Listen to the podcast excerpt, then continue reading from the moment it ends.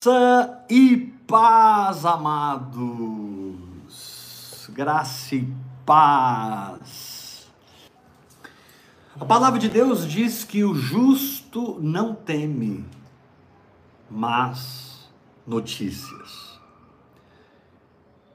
Mas é incrível como parece que todo dia tem uma, né?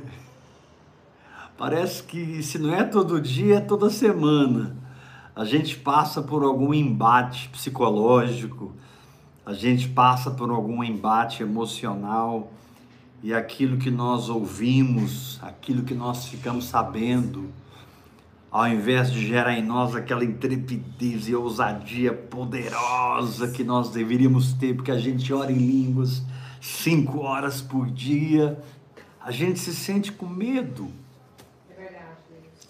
a gente se sente é, opresso pela possibilidade de algo que não aconteceu acontecer. Ontem nós meditamos sobre a vida de Jeroboão.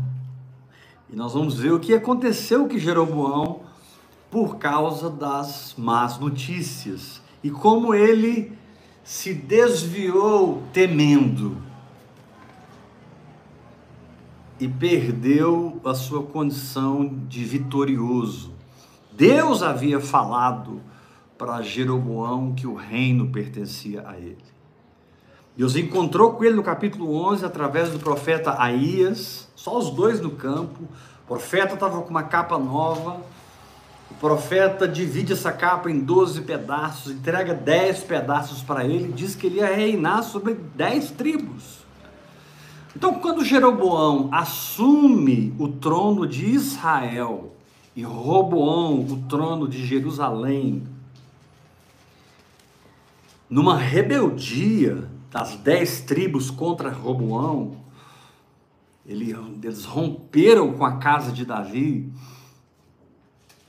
Jeroboão estava seguindo uma palavra que Deus deu para ele tempos atrás antes que Salomão morresse.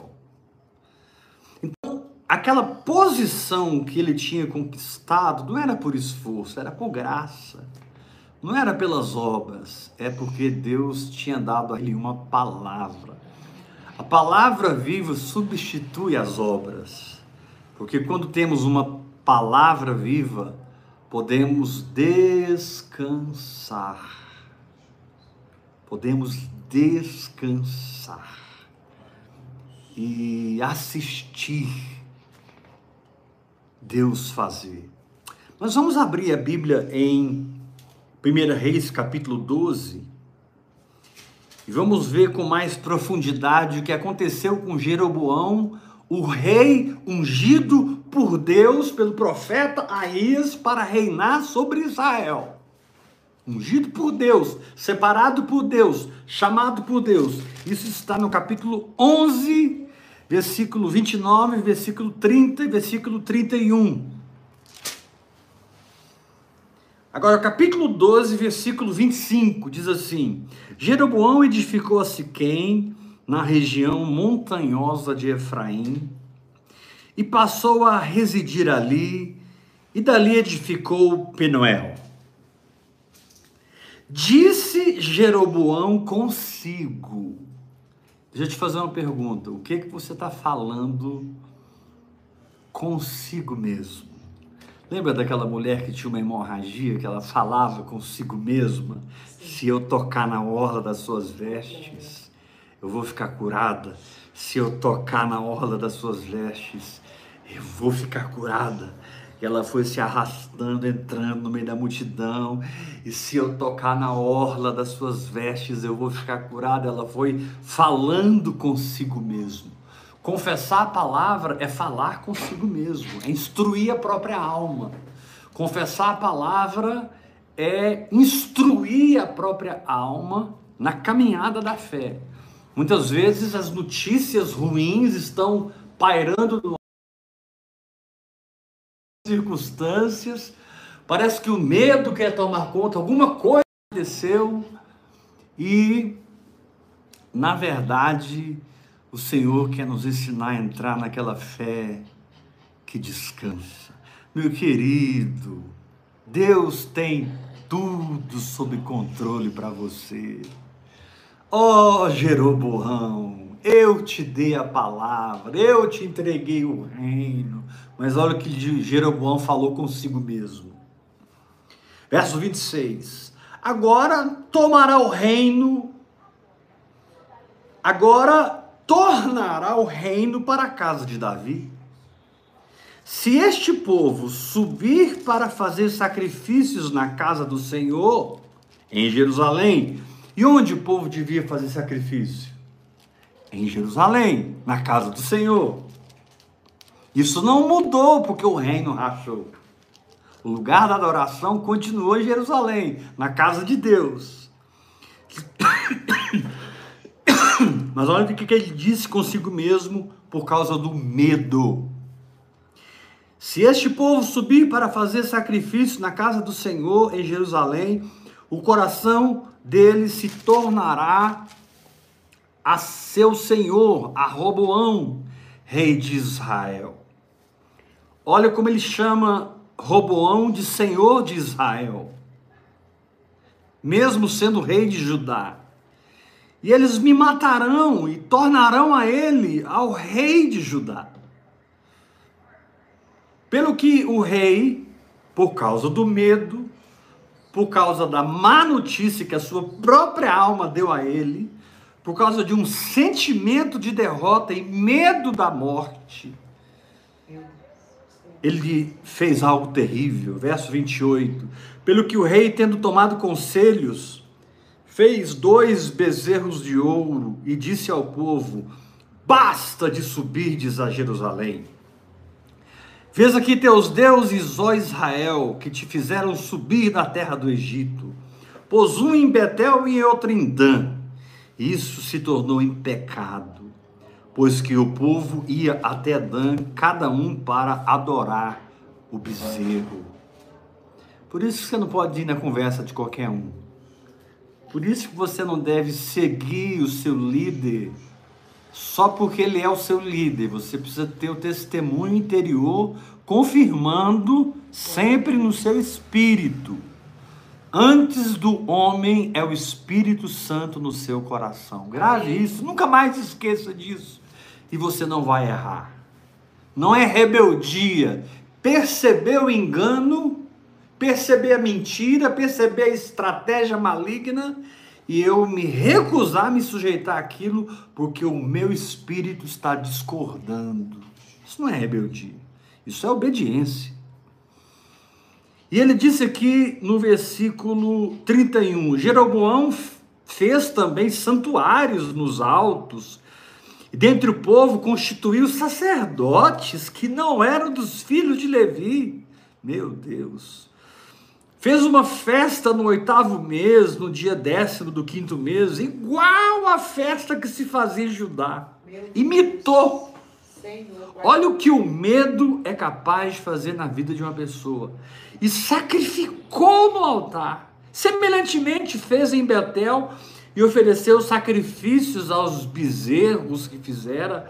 Também em Betel estabeleceu sacerdotes dos altos que levantara no décimo dia, no décimo quinto dia do oitavo mês, escolhido a seu bel prazer, subiu ele no altar que fizeram em Betel e ordenou uma festa para os filhos de Israel.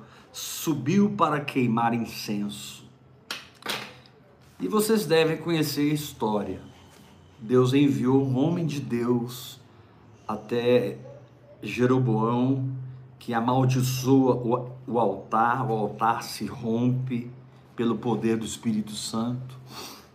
Jeroboão estende a mão contra o profeta e disse para os seus soldados: prendei-o. E quando ele fez isso, sua mão ficou ressequida. Ele fica desesperado, vira para o profeta e diz: Ora por mim. E o profeta orou por ele, sua mão foi curada. O fato é que aquele dia foi um dia muito vergonhoso, foi um dia muito humilhante na vida de Jeroboão porque ele seguiu o medo. Meu Deus. Tá bom pra alma. Porque ele seguiu as más notícias da sua própria alma. E na verdade ele seguiu a tal ponto de montar uma religião própria. Foi. Ele teria que ser o primeiro a se humilhar por crer na palavra que Deus deu a ele e subir a Jerusalém para adorar. Né? Ele deveria enfrentar Roboão, porque Roboão recuou de tomar Israel de volta por causa de uma palavra do homem de Deus, de um outro profeta. Estava tudo resolvido espiritualmente, estava tudo firmado espiritualmente. Jeroboão simplesmente deveria ser humilde e oferecer o seu corpo como um sacrifício vivo, santo e agradável a Deus. Jeroboão só precisava de uma renovação de mente e entender que quem entregou para ele o reino de Israel não foi o homem, foi Deus. Que o reino não rachou por culpa dele, o reino rachou por causa dos pecados de idolatria de Salomão. E Deus então não pode impedir que o mal acontecesse em Israel. E o mal acontece, Deus, para cuidar de Israel, levanta Jeroboão. E para honrar Davi, mantém Roboão sobre, sobre Jerusalém. Jer, Jer, Roboão ficou liderando duas tribos e Jeroboão ficou liderando dez tribos. Isso, isso permaneceu por toda a história do povo de Israel. Profeticamente em Ezequiel 37, na segunda parte, isso é resolvido. Porque Deus manda o profeta escrever numa tábua Judá e noutra tábua Efraim. E Deus manda o profeta juntar as duas tábuas e disse: Assim será Israel para comigo. A partir de agora é uma coisa só. Mas isso não é história para essa palavra, porque o que eu quero mesmo é ajudar você a vencer aquele momento de medo que tenta roubar a sua fé e tenta minar sua confiança em Deus. E aqui eu preciso te dar alguns princípios, porque o juízo veio sobre Jeroboão. O homem de Deus enfrentou todo Israel, enfrentou o rei. A mão do rei ficou mirrada, depois ele foi curado, mas enfim, toda uma situação que não precisava acontecer, aconteceu porque o medo orientou o procedimento de Jeroboão e de Israel. O medo orientou, não vou deixar esse povo subir, porque se esse povo subir, eles vão se converter a Roboão. Sabe quando você tem medo que os seus discípulos ouçam outros pregadores, você tem medo que os seus discípulos leiam outros livros, você não é seguro do manto que você está transferindo para os seus discípulos, e você cria situações maquiavélicas para que os seus discípulos não tenham contato com o corpo de Cristo. Só que não adianta, irmão, não adianta. Deus sempre está ligando o corpo de Cristo, independente das denominações. Denominações é coisa de homem, só tem uma igreja, a igreja do Senhor. E por mais que nós tentemos prender o nosso povo, manipular o nosso povo, o Espírito Santo dentro deles dá um jeito de escapar dessa gaiola denominacional e acaba o batista andando com o assembleiando, fazendo uma sociedade com o presbiteriano e sendo amigo daquele que ora em línguas e casando a filha com a uma família de quem não ora em línguas, e Deus bagunça tudo. Agora, o que fazer quando uma má notícia chega através de um diagnóstico médico? Bem, você nem deveria ter ido no médico, mas ok, você foi e agora você tem um diagnóstico, porque o médico estudou para ler o seu corpo e te dizer o que está acontecendo. Você devia estar no Espírito, considerando o Espírito como a sua única realidade, e o seu Espírito ia se manifestar no seu corpo, levando aquela enfermidade fora. Mas você não, você foi, fez os exames e veio a má notícia. Você foi, fechou o mês na sua empresa, sentou com seu contador e veio a má notícia. Você conversando com a sua esposa sobre os seus filhos e de repente a sua esposa diz assim para você: senta aí que você precisa saber de uma coisa.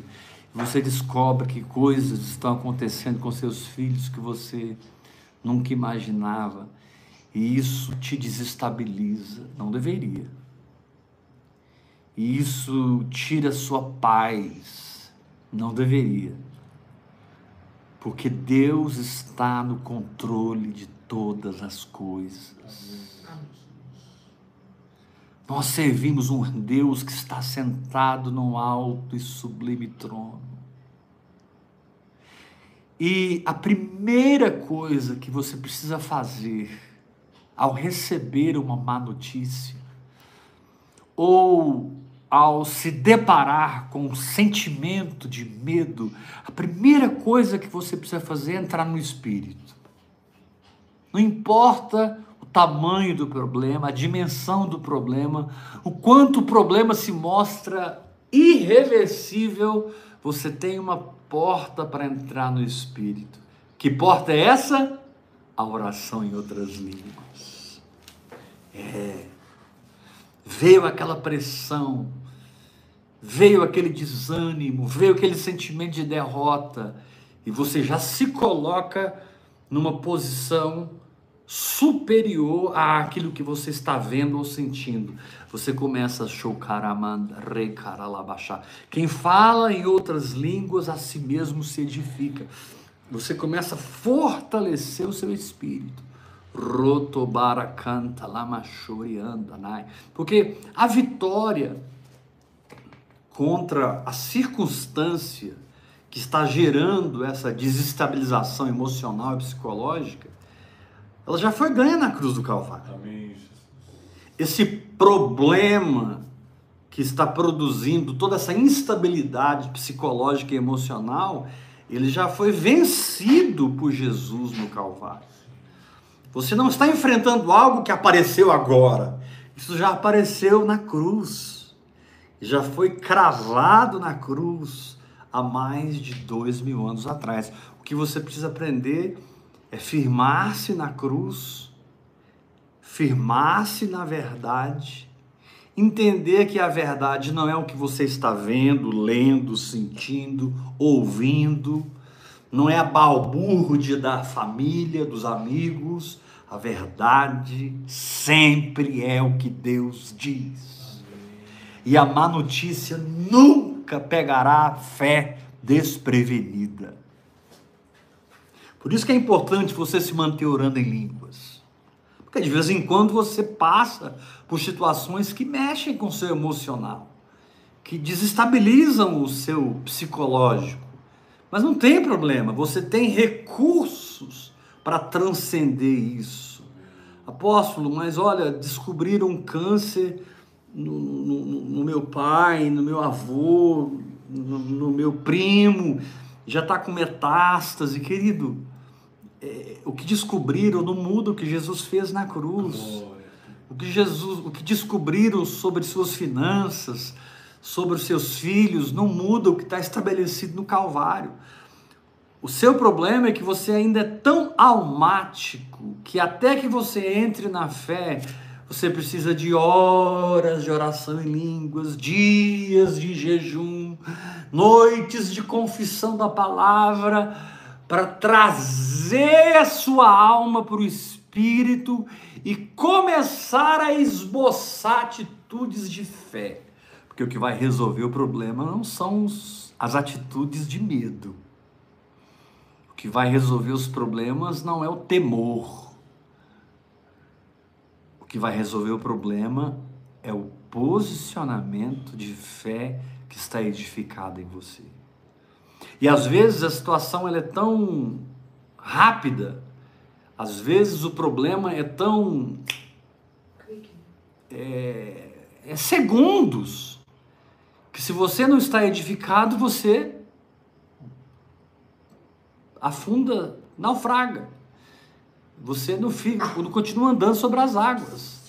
Muitas vezes você está tão almático que você nem tem um programa de fé pré-estabelecido para te governar nesses momentos.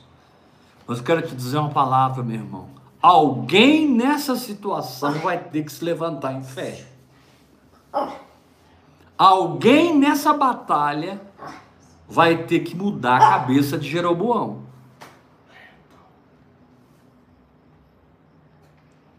Alguém vai ter que se posicionar em Deus sentar com Jeroboão e dizer para ele: Você está louco?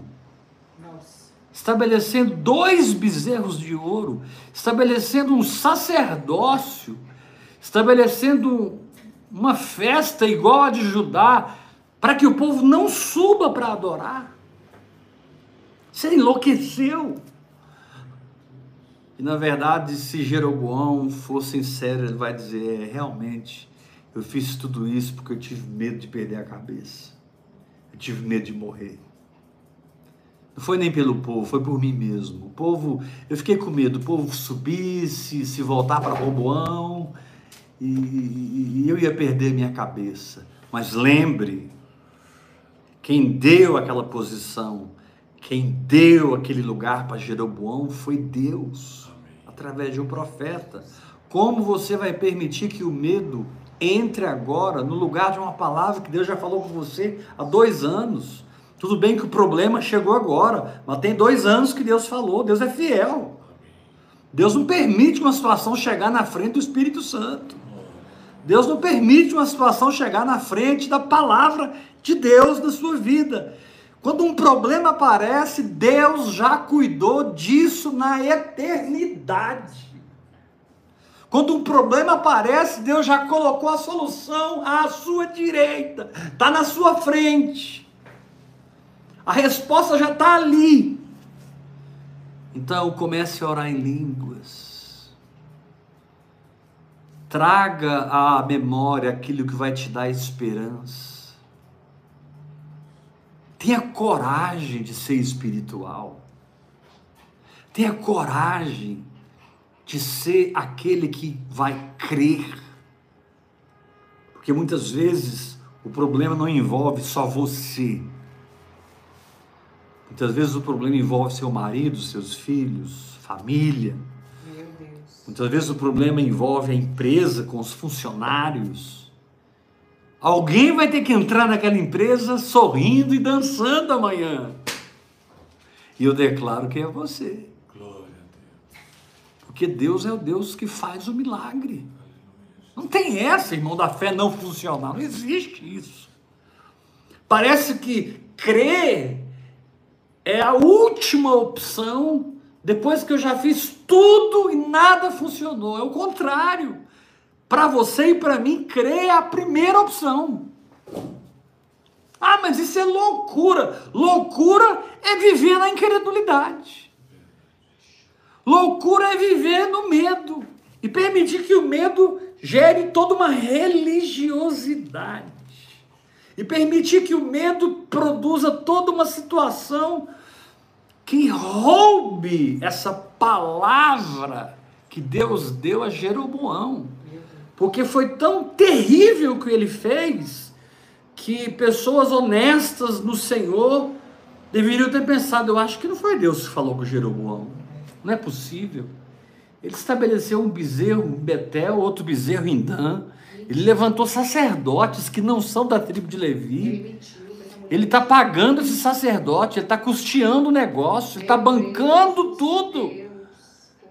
Sendo que o que ele tinha que fazer é ser o primeiro a subir para Jerusalém e liderar o povo.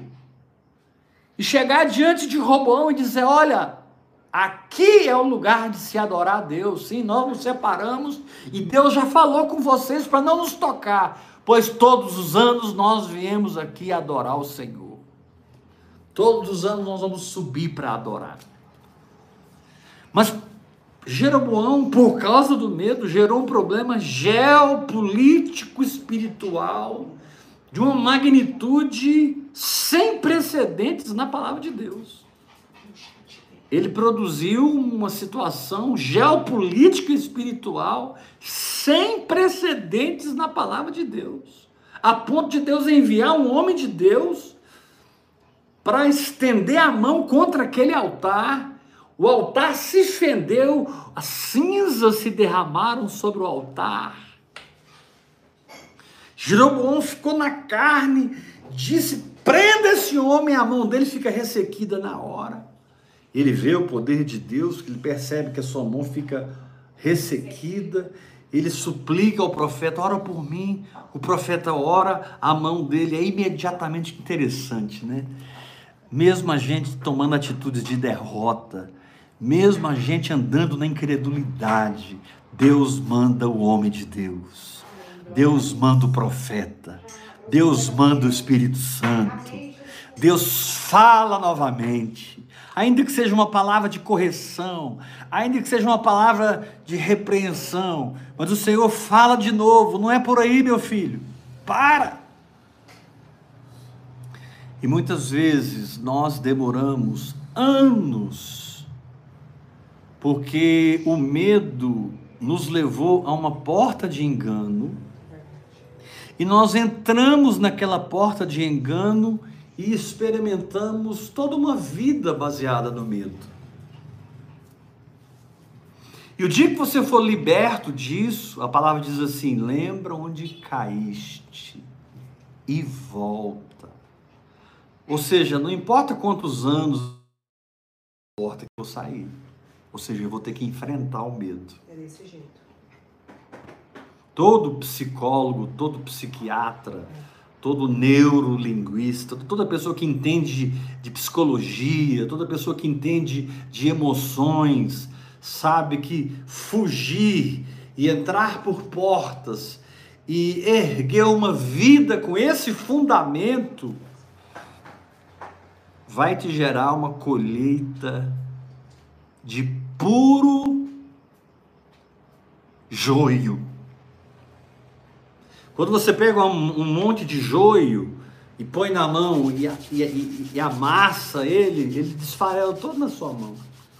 Mas quando você pega um monte de trigo e amassa ele, todas as sementes aparecem na sua mão. Querido, com o tempo você descobre, está tudo errado, estou fazendo errado. Agora há pouco um filho na fé falou comigo. Vou preservar o nome dele para poder falar rasgadamente o que ele me falou. Ele me disse: Eu estou orando em línguas, mas na medida que eu estou orando em línguas, um monte de pensamentos horríveis vem na minha mente e ficam tentando tomar minha mente. Eu já passei demais por isso. É, é, parece uma loucura, parece um, um domínio, né? Você você não pode pensar, aí é que você pensa. Você não pode ter aquele pensamento, você não pode blasfemar. Aí começa a ouvir pensamentos de blasfêmia, começa a ouvir pensamentos horríveis na sua mente, e você fica todo culpado, condenado, acusado, pensando que aquilo é você. Não, aquilo não é você. Aquilo, aquilo é simplesmente a sua mente cativa pela porta do medo que você entrou, tornando-se um cara legalista e religioso. E hoje os pensamentos maus te governam porque você temeu e entrou pela porta da justiça própria. Você temeu e entrou pela porta da lei. E agora a lei governa a sua mente, a lei governa as suas emoções, suscitando o pecado. A lei não te liberta do pecado, ela suscita mais ainda o pecado. Então, comecei a conversar com aquele irmão, contar o meu testemunho. Eu quase enlouqueci, mas não é o caso agora eu comecei a contar e falei: você tem que descansar em Deus, Jesus é a sua santidade, tudo é puro para os que são puros. Saia desse ringue, deixa a sua mente lutando lá sozinha. Saia desse ringue, descanse. No começo ele não entendeu o que eu estava falando porque era novo para ele. Era uma libertação muito grande. Parece assim que o que ele iria vencer daqui 10 anos, Eu estava encapsulando para ele em poucos minutos e em poucas palavras. Eu estava falando: para, para com isso, para com essa luta, sai dessa luta, descansa em Deus. Você já é santo, porque Jesus é santo. Você não é santo porque você se santifica, você é santo porque Jesus é santo. Você se santifica porque Jesus é santo. O processo de santificação é porque Jesus é santo. E se você não sair dessa porta do legalismo, da justiça própria e do medo de pecar, por exemplo, você vai ficar preso. Você vai ficar orando 10 horas em línguas e se sentindo oprimido. Você vai ficar orando 10 horas em línguas e cheio de bagunças psicológicas e emocionais e você não consegue ligar as pontas teológicas, doutrinárias, porque você sabe que já é liberto, você sabe que já é santo, mas você não consegue sentir essa santidade. Você sabe que é santo, mas não consegue sentir, possuir essa santidade. Mas quando você volta lá atrás, talvez 10 anos, 20 anos, e você sai da porta do medo, enfrenta o medo, Deus usou na minha vida Romanos capítulo 7.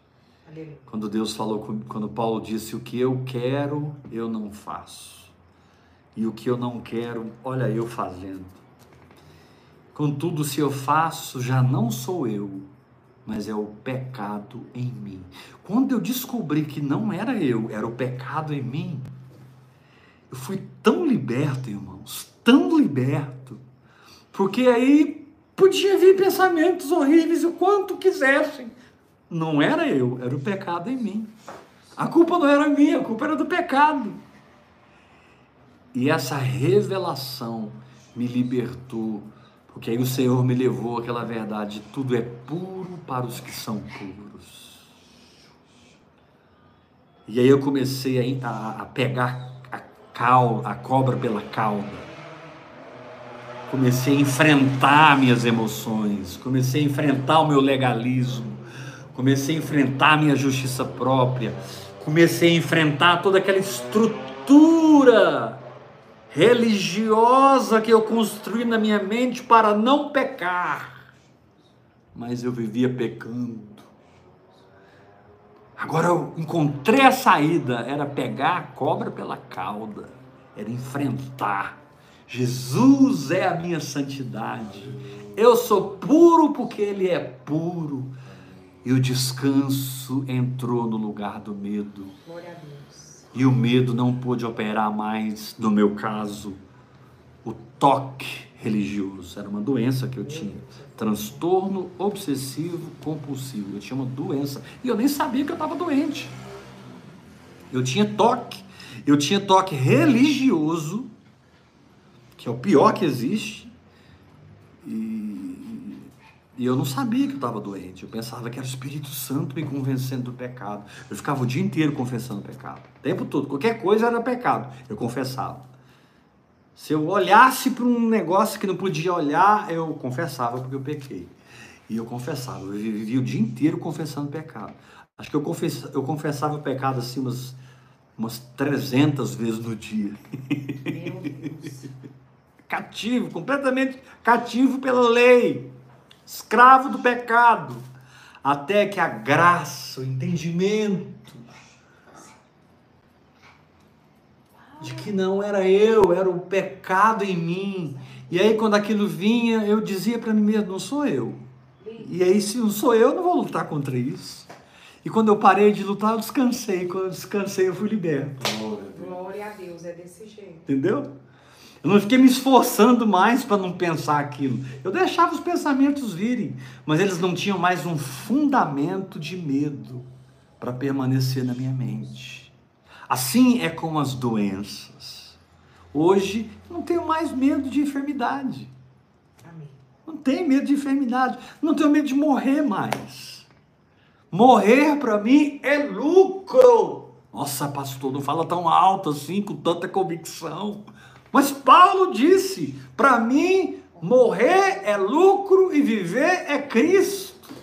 Me perdoem as pessoas que me amam e que não querem que eu morra. Mas pelo amor de Deus, se eu morrer, faça uma festa, porque eu vou estar festejando diante do trono e você aqui chorando. E você aqui arrancando seus cabelos, morreu, morreu não, mudou de estágio na eternidade. Eu já entrei na eternidade, eu estou na eternidade, eu nunca mais vou morrer. Eu tenho a vida eterna, nunca mais vou morrer. Eu tenho a vida eterna. Oi? Não vai ter relógio aberto. ninguém chorar, eu sei que eu não vou morrer agora. Sei que não é tempo de eu partir dessa terra. Aleluia. Eu nem comecei direito meu ministério ainda. Esses 37 anos foi uma construção que virou madeira, feno e palha e queimou tudo. Foi um treinamento, foi uma escola profunda do Espírito na minha vida, onde o Senhor me ensinou a viver o Evangelho na simplicidade da fé, sob a liderança do Espírito Santo, sabe, conhecendo a graça que me torna igual a Jesus, conhecendo a graça que me dá a natureza de Jesus, conhecendo a graça que me dá o descanso quando o pecado vem com toda força para me derrubar. O pecado só tem muita força quando você é muito legalista. O pecado só a tentação ela só, ela só é pesada quando você está cheio de justiça própria. Ou seja, você está se segurando na corda. E o Senhor está dizendo: solta essa corda. E você, não, se eu soltar, vou esborrachar no chão. Eu vou perder a minha salvação. É, Deus vai me abandonar. Eu vou perder o amor de Deus. Eu vou perder o ministério. Eu vou cair em adultério. E, e você se firma mais na corda. E o Espírito Santo, filho, solta a corda e você se prende mais na corda e o Espírito Santo, filho, solta a corda. Quando por fim, dez anos depois ou uma semana depois, você solta a corda, você descobre que a rocha é Cristo, que a sua firmeza é Cristo, que a sua posição é Cristo, que a sua realidade é Cristo. Então não tem por que temer diante de um sintoma de enfermidade, de uma notícia de enfermidade. Eu tenho um Deus soberano que reina e tem tudo sob controle sobre para a minha vida. Glória a Deus. Coisas ruins acontecem na minha vida, como coisas ruins acontecem na sua vida. A questão é que tipo de pessoa eu sou quando eu passo por essas coisas. No meu caso, hoje eu sou alguém treinado pelo Espírito Santo, forjado pelo Espírito Santo. Agora há pouco, antes da live, eu recebi uma notícia é, ruim. eu vou, contar. Minha mãe me ligou preocupada. Heber, seu pai saiu de casa três da tarde, filho. Meu pai tem 85 anos de idade. Seu pai saiu da casa três da tarde sozinho e até agora ele não voltou. Isso já era quase oito, oito da noite. Assim, preocupante, né? Três da tarde até agora, realmente algo preocupante. Mas sabe, aquela paz no meu coração, aquela paz. Eu estou descobrindo um lugar na paz que não é abalado por circunstância alguma. Mas o seu filho, estou em paz. Sua filha, seu neto, já sou vovô, gente. Eu tenho essa carinha de menino. Brincadeira. Já estou com 54 anos. Mas quando você passa pela porta do medo e essa porta te leva a qualquer situação na vida, e você constrói uma vida fundamentada no medo, você perde a conexão com a graça, e ao perder a conexão com a graça, com o feito de Deus, com o consumado de Deus, você não consegue descansar.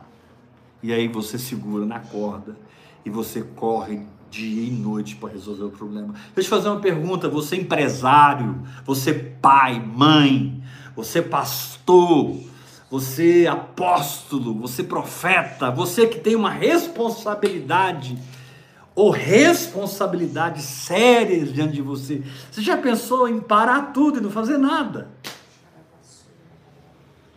Você já parou e dar um break nessa situação, puxar o freio de mão bater na mesa e dizer: a partir de agora eu vou descansar no Senhor, porque Jesus é a minha condição, Jesus é o meu médico, Jesus é o meu provedor, Jesus é a minha paz, Jesus é a vitória da minha família, e Satanás não tem esse poder. Que as minhas emoções estão tentando comunicar para mim que tem. Jeroboão disse: Eu vou morrer, eu vou perder a cabeça, o povo vai se converter a Roboão. E aí montou uma religião para o povo não subir para Jerusalém. Ou seja, fez algo muito pior. Era preferível que ele morresse adorando a Deus lá, do que levantasse bezerros de ouro. Meu Deus, eu não vou entrar nisso aqui, porque não é. Assim, o texto é muito rico aqui, tem muita revelação aqui. Mas eu quero ser mais objetivo hoje com você, para arrancar você logo desse lugar de medo que você está. Sai desse lugar.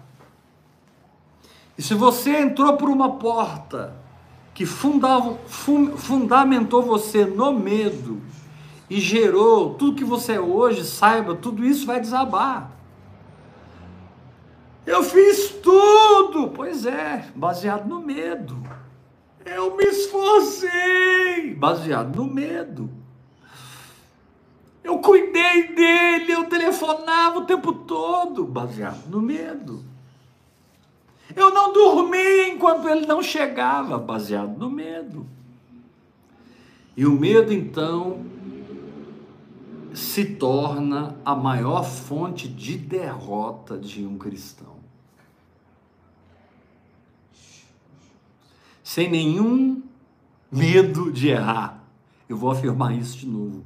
O medo é a maior fonte de derrota na vida de um cristão, se ele permitir que esse medo vire comportamento, que esse medo vire atitudes, que esse medo inspire essa pessoa a ter um tipo de vida por causa do medo. Na igreja, no relacionamento com seus líderes, no relacionamento com seu marido, com a sua esposa, com a sua empresa, com seus empregados, com seu patrão, no relacionamento com os seus amigos. Sabe, a Bíblia diz que o verdadeiro amor. Ah, verdadeiro amor lança fora. Quanto do medo? Todo. O verdadeiro amor lança fora todo medo. O verdadeiro amor lança fora todo o medo. João diz: quem teme cai em tormento. Quem teme cai em tormento. E quando você está atormentado, é muito difícil você guiar a sua vida, porque você está atormentado. É como um perito equilibrista que no meio da travessia da corda, ele perde toda a segurança, esquece tudo que ele aprendeu e agora ele está entregue a emoções e ele pode cair daquela corda. Provavelmente vai cair. Como eu caí várias vezes por causa do medo que me levou ao legalismo, que me levou à justiça própria e que me adoeceu com o toque religioso. Até que o Senhor foi me ensinando, me ensinando. Às vezes, irmãos, deixa eu confessar aqui algo para vocês. Eu estava tão cheio de revelação do Espírito, de que aquilo não era o Espírito Santo, não era Deus. Meu Deus aquela, aquele ímpeto de confessar pecado não era Deus, eu estava completamente convicto, mas aquilo se tornou um ritual, porque o toque, seja ele qual for, ele gera rituais. Por exemplo, tem gente que tem toque Ele entra no chuveiro para tomar banho e ele pensa assim: eu só consigo sair do chuveiro se eu tiver um pensamento bom. Aí a hora que ele vai sair do chuveiro, um pensamento mal. Aí ele fica no chuveiro. E todas as vezes o pai ou a mãe tem que entrar dentro do chuveiro para tirar a pessoa, porque a pessoa não consegue sair. Ela cria um ritual. Então você, o que que Jeroboão fez? Ele criou aqui uma série de rituais para ter paz, só para ter paz. Ele criou uma série de rituais, uma série de situações para ele poder ter paz consigo mesmo. Sendo que paz consigo mesmo era enfrentar Roboão, enfrentar a morte, talvez até morrer. A gente tem um problema com a morte que a Bíblia não tem. Verdade. A Bíblia diz que Deus é Deus dos mortos e dos vivos. E a Bíblia diz assim: para Deus todos vivem. para Deus, apóstolo Paulo que morreu e eu que estou aqui na terra, somos a mesma coisa. Nós estamos na Sua presença. Por que medo de morrer?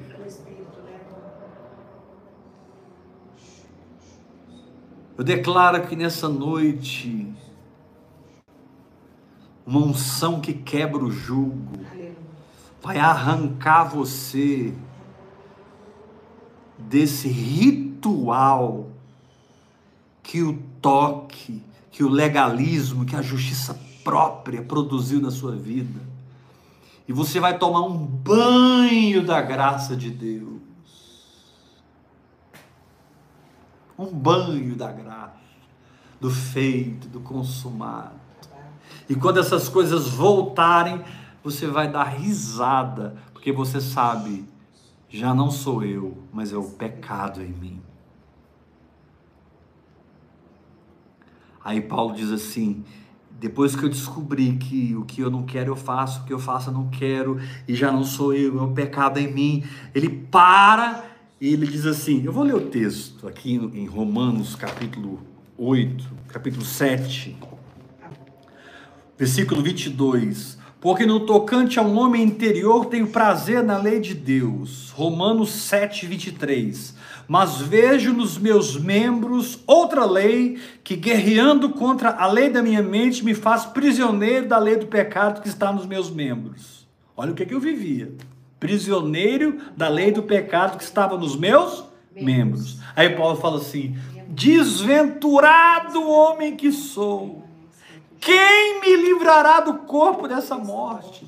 Assim, eu já me peguei literalmente, irmão, sozinho, chorando chorando por causa aqui, ó, desventurado homem que sou, eu não consigo, eu sei o que, que eu tenho que fazer, como eu tenho que fazer, mas eu não consigo, e as lágrimas vinham, e eu chorava, chorava, diante dos rituais que eu levantei, dos bezerros de ouros que eu levantei, da religiosidade que eu levantei, e eu já tinha orado em línguas o suficiente para saber que aquilo não era verdade, mas eu ainda era preso, Aí Paulo diz assim no verso 25: graças a Deus por Jesus Cristo. Aleluia. Graças a Deus por Jesus Cristo, nosso Senhor. De maneira que eu, de mim mesmo na mente, sou escravo da lei de Deus, mas segundo a cada lei do pecado. Agora, pois, já nenhuma condenação há para os que estão em Cristo Jesus porque a lei do Espírito da vida em Cristo Jesus te livrou, Heber, te livrou, Jeroboão, da lei do pecado e da morte. Eu sou livre. Glória a Deus. Essa é a verdadeira santidade que eu encontrei. Não é a santidade do que eu faço ou deixo de fazer, mas a santidade que nasce do que eu sou em Jesus Cristo a santidade que flui do que Jesus Cristo é em mim. A santidade que jorra da nova natureza que eu me tornei. Aleluia! Aleluia! Tem muita gente recebendo um banho da graça nessa noite. Porque Jeroboão, por medo, criou rituais criou maneiras carnais de existir, teve a petulância de apontar para o profeta de Deus. Tem gente que vai às últimas consequências na sua justiça própria, no seu legalismo. Tem gente que vai às últimas consequências na sua religiosidade. Que pena, porque a gente percebe que a pessoa está presa, está amarrada, a pessoa está com peso, ela está carregando toneladas. E de repente, quando você descobre que estar em Cristo é uma condição, é uma realidade, é uma verdade posicional e experimental, você descansa e o pecado perde o poder na sua vida. Se o pecado perde o poder na sua vida, Satanás tem que fugir. Tinha muitos demônios me oprimindo o tempo todo. Tinha muitos demônios prendendo a minha mente, endemonizando as minhas emoções o tempo todo. E eles tiveram que ir embora. Eles tiveram que fugir, porque Jesus disse: Aí vem o príncipe desse mundo, mas ele não tem nada em mim. Conhecereis a verdade, e a verdade vos libertará. Querido, esse sentimento de sabe, de que medo é a certeza do mal que vai acontecer. Fé é a certeza da vitória que vai acontecer. Medo é fé ao contrário. É, fé ao contrário. Medo é fé ao contrário. E de repente você vai orando em línguas, orando em línguas, porque eu nunca parei de orar em línguas. E eu fui, fui, fui, fui chorando, chorando, sofrendo, sofrendo, descobrindo quem eu era, descobrindo a minha libertação, descobrindo a minha santidade, conhecendo a graça de Deus, até que eu consegui chocar com aquela barreira de justiça própria e eu consegui pegar todos aqueles rituais e religiosidades e tudo que eu mesmo tinha criado com o meu esforço, como aquele como aquele é, judeu que estava orando e dizendo: Ó oh Deus, eu te dou graças porque dou o dízimo de tudo. Fui liberto disso, porque eu jejuo duas vezes por semana. Fui liberto disso, e eu não sou como esse publicano. Eu fui liberto disso. Por que, que o publicano voltou justificado? Porque ele abaixou a cabeça falou: Senhor, tem misericórdia de mim, eu sou pecador. Quando ele se humilhou, ele recebeu a graça de ser santo. Ele recebeu o poder de ser perdoado. Ele conheceu a força do perdão de Deus. Meu irmão, deixa eu falar uma coisa. Não importa o nível de tentação que você está enfrentando, quando você é cheio do perdão de Deus, quando Deus revela para você, sabe aquilo que você fez assim, assim, assim? Sei, Senhor, me perdoa, Deus. Sabe aquilo que você falou assim, assim? Sabe aquelas escolhas que você fez assim, assim? Sei, Senhor. Você não sabia o que você estava fazendo. É verdade. Naquele momento que você estava escolhendo e decidindo por um caminho de morte, eu já estava te perdoando. Eu já estava te abraçando. Eu já estava atrás de você. Você já era a ovelha das 99, das 100, você era a ovelha que eu já estava atrás de você, e tudo que eu queria te revelar é o meu perdão e meu amor. Para que você conhecesse a minha graça, e conhecendo a minha graça, você assumisse a sua verdadeira identidade. E assumindo a sua identidade, você descansasse. Tem doença que fica? Tem pecado que fica? Tem demônio que fica? Tem pobreza que fica? Porque eu descanso. Esses dias eu fiquei um pouco preocupado com finanças e, e, e às vezes eu viro para o diabo e falo, Satanás, solta as minhas finanças. Eu aprendi com o irmão Kenneth Reagan, você dizer ao diabo, solta as minhas finanças, anjos de Deus, tragam os recursos. E esses dias eu estava assim um pouco preocupado, falei, ah, não vou brigar com o diabo não. Sério, sério. Eu falei para mim mesmo, dentro de mim mesmo. ninguém, ninguém sabe disso, nem o diabo sabe. O diabo está acabando de saber agora. Eu, eu virei para mim mesmo, ah, Vou brigar com o diabo. Pensa aí dentro de mim. Não vou brigar com o diabo, não. Fui dormir. Sabe, é um lugar de paz e descanso. O Evangelho é um lugar de paz e descanso, porque você é o que Deus é. Aleluia. Você tem o que Deus tem. Você pode o que Deus pode. Você é cheio da essência da natureza divina. E o entendimento de quem você realmente é vai te dar um descanso. Aleluia. Que o câncer vai ter que sair. Câncer simplesmente são células se multiplicando de maneira mal programadas. Essa má programação nasceu em algum lugar do seu ser, da sua alma.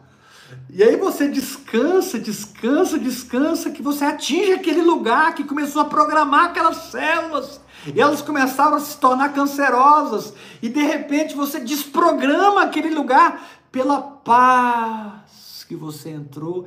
E o câncer vai sumindo do seu corpo. Some do fígado, some do intestino, some dos ossos. E, e- e ninguém entende por que está sumindo, as dores estão desaparecendo. Estou falando de câncer porque é uma doença temida, né? O câncer. Mas pode ser qualquer enfermidade. Três dias atrás eu acordei de manhã tremendo aqui, eu estava tava tremendo com febre. E a Yula colocava um negócio debaixo do meu braço e febre descia, subia o dia É, todo. Uma hora eu estava sentado, meu- meus batimentos cardíacos foram a 130, 131. Eu sentado, olhei para os meus batimentos cardíacos, o negócio tá meio aqui. Aí eu fui lá pro quarto, deitei na cama, porque eu sei quem eu sou. Aleluia. Não vou criar rituais para atingir a cura, eu já sou sarado. Aí fiquei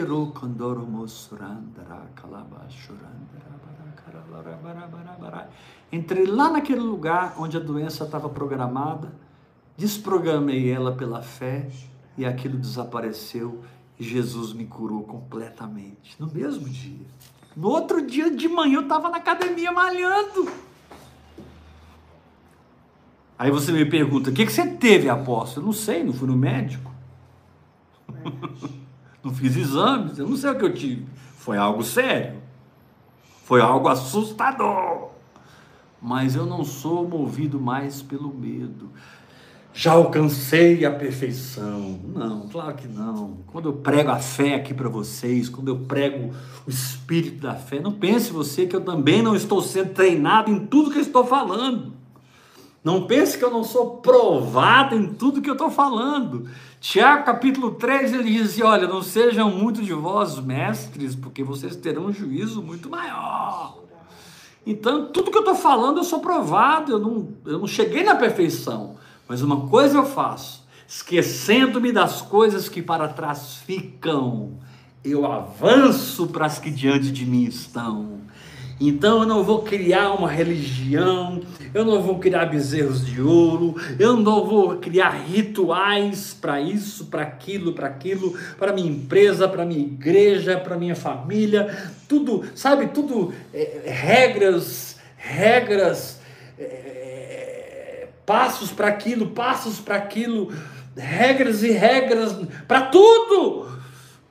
Porque afinal de contas eu não sou, e já que eu não sou, essas regras vão me proteger, e elas não me protegem, elas me escravizam.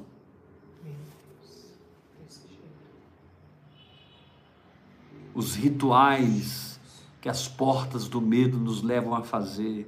Você que está com medo de perder o marido, perder a esposa, perder o filho, perder a saúde, perder a empresa, perder o dinheiro, perder a fazenda, perder os bois, sei lá o medo, querido, sai desse lugar, vai adorar a Deus e dizer: Senhor, eu te louvo, porque o Senhor tem tudo sob controle para a minha vida. Eu ouvi o apóstolo pregando, não entendi direito, mas aquela coisa entrou no meu espírito e o medo não governa mais o meu comportamento. Amém. Deus chegou na minha vida na frente do medo, porque eu nasci há pouco tempo, Jesus chegou aqui há dois mil anos atrás. Quando eu nasci, todos os meus problemas já estavam resolvidos há mais de dois mil anos. Oh, glória. Na barriga da minha mãe, ela chocou-se com um poste e eu fui prensado do volante e não morri. Com três anos de idade, bebi veneno para rato. Pensa, que menina é Pra, vim praticamente morto para Goiânia, praticamente morto. Meu pai teve que parar numa cidade, me dar uma injeção de adrenalina assim muito alta para tentar me manter vivo até que eu chegasse aqui e eu ia morrer mesmo. E minha mãe fez uma oração maluca lá, eu pulei no bercinho chorando, mamãe, curado. E as coisas foram acontecendo na minha vida. Carro capotou, caí de um cavalo, fiquei preso no arreio. É tanta coisa que já aconteceu na minha vida. E depois então que eu mergulhei vida no Espírito. Então, a vida cristã não é construída em cima do medo. Eu sou um Jeroboão transformado. Que eu vou me humilhar e vou lá para Jerusalém adorar todo ano. E Roboão vai ter que me engolir. Ou vai ter que me matar. Mas eu não vou parar de adorar, parar de orar. Eu vou sair desse sistema falido que eu mesmo criei. No casamento, na família, nas finanças, na saúde, eu criei rituais falidos. Eu criei obras mortas. E eu não aguento mais. Chega! Vou viver por fé.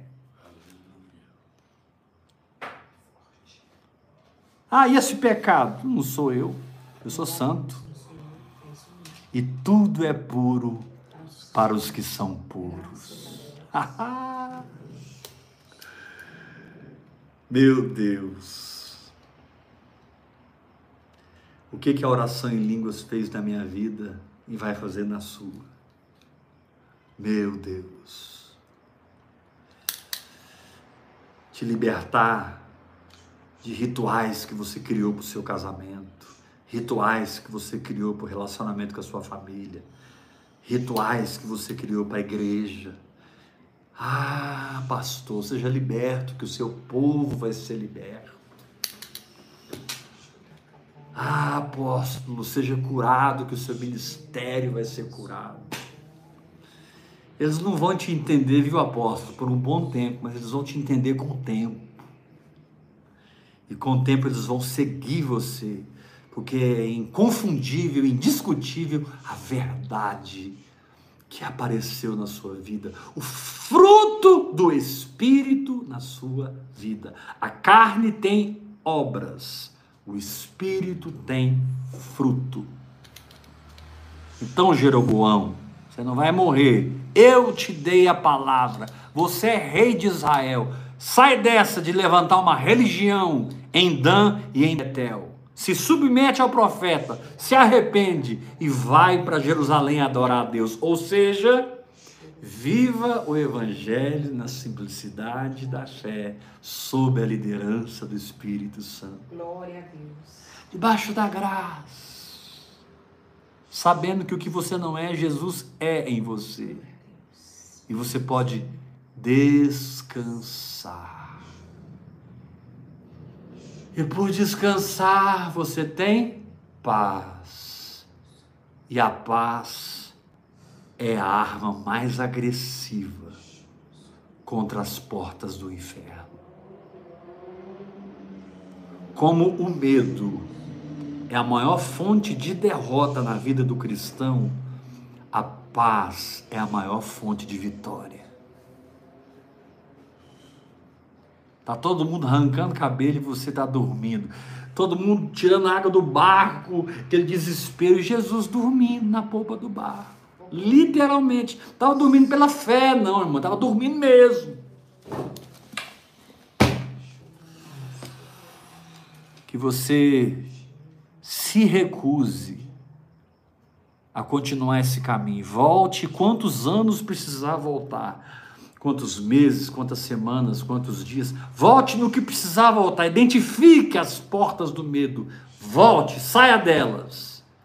E deixa Deus programar sua vida na fé, programar a sua vida no espírito, programar a sua vida na graça revolucionária, derramada de Jesus Cristo. Amém.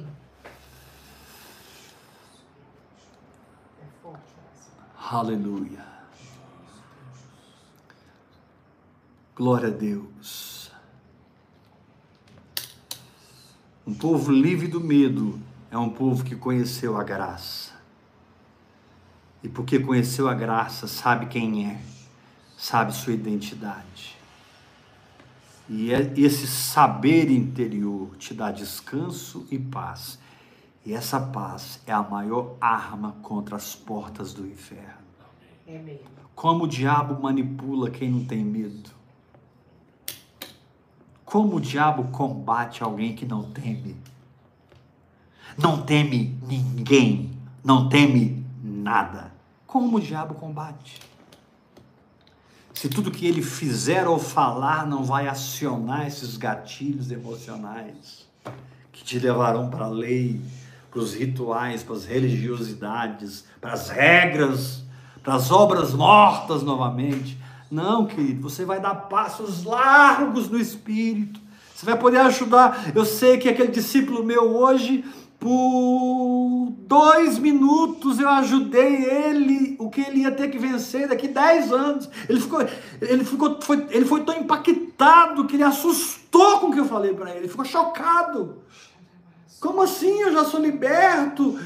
Para de guerrear. Como assim? Porque eu quero servir a Deus, eu quero ser usado como Benihim, eu quero ser usado como David Robertson. E ele foi falando, mas esses pensamentos ruins vêm na minha mente. E eu percebi, eu me vi nele. Falei, Bela, para, para, para, para, para, para, para. Vamos sair desse lugar. Uhul! Ah, meu querido. Vamos terminar esse culto hoje ofertando ao Senhor. A palavra de Deus diz: Trazei todos os dízimos à casa do tesouro, para que haja mantimento na minha casa. Hoje, na graça, nós não somos mais dizimistas, nós somos tudistas. O problema é que algumas pessoas pegam a graça transformam em libertinagem e de dizimistas eles se tornam nadistas. E aí de você se falar em dinheiro com eles. Você é religioso, você é incrédulo. Não, querido. O dízimo representa responsabilidade. Então você está liberto da porcentagem mas você tem a alegria de ser responsável por esse altar que te alimenta, por essa pessoa que te instrui. Faça uma oferta essa noite. Você pode usar a chave Pix, que é o meu é o meu CPF ou o meu telefone. Meu CPF 387 553 00120. Meu telefone 629 8223 12 22.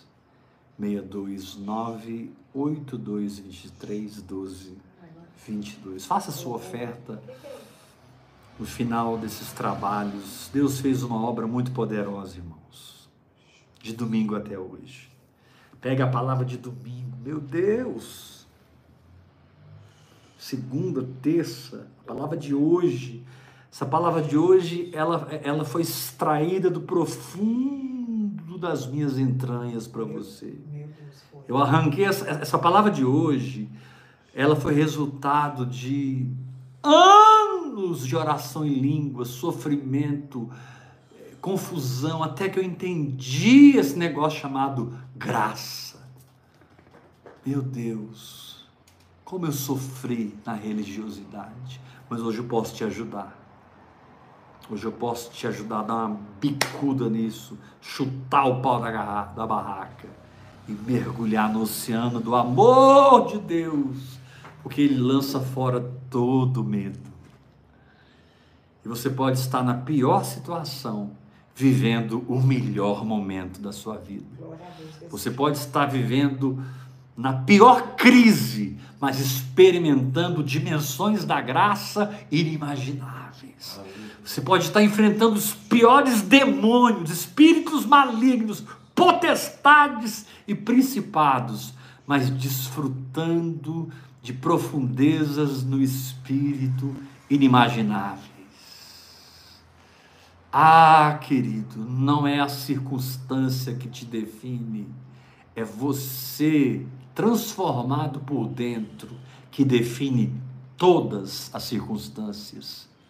Jesus disse: Eu sou o Alfa e eu sou o Ômega. Eu sou o princípio e eu sou o fim. Ou seja, se no fim desse negócio você não viu Jesus ainda, é porque não chegou o fim. Fica firme, continua orando em línguas, porque o começo foi Jesus e o final será Jesus. Aleluia! Glória a Deus. Faça sua oferta com intrepidez e ousadia. Não deixe de ser mantenedor desse ministério. Nós estamos com um grupo de filhos.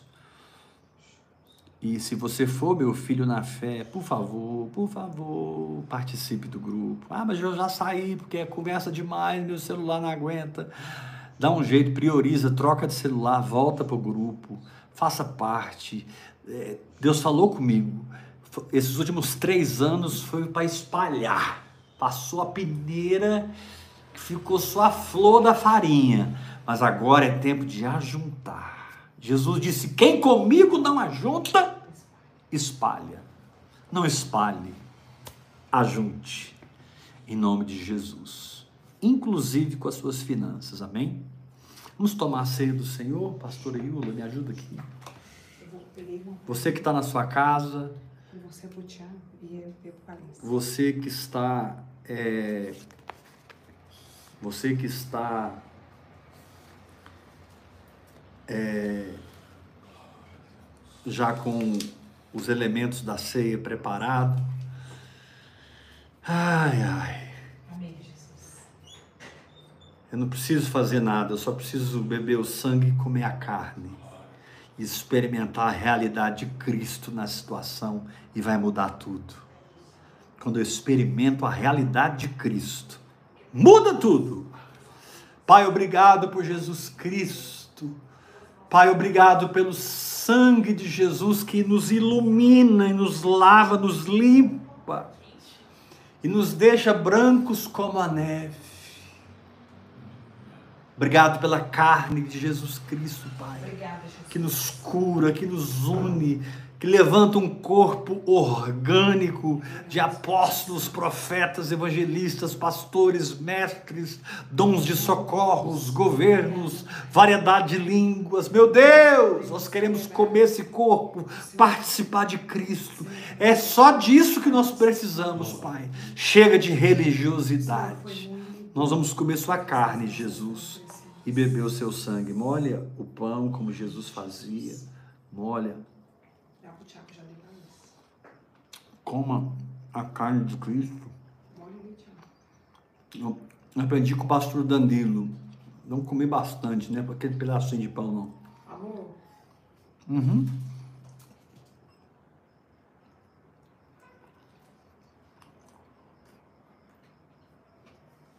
que na verdade eram banquetes e banquetes, né? É, a ceia era uma celebração, né? Glória a Deus. Aleluia, Jesus. Senhor, que tudo que eu não consegui transmitir, o teu Espírito revele aos corações. Porque para a liberdade foi que Cristo nos libertou. Nós permanecemos firmes e não nos dobramos novamente a jugo de escravidão.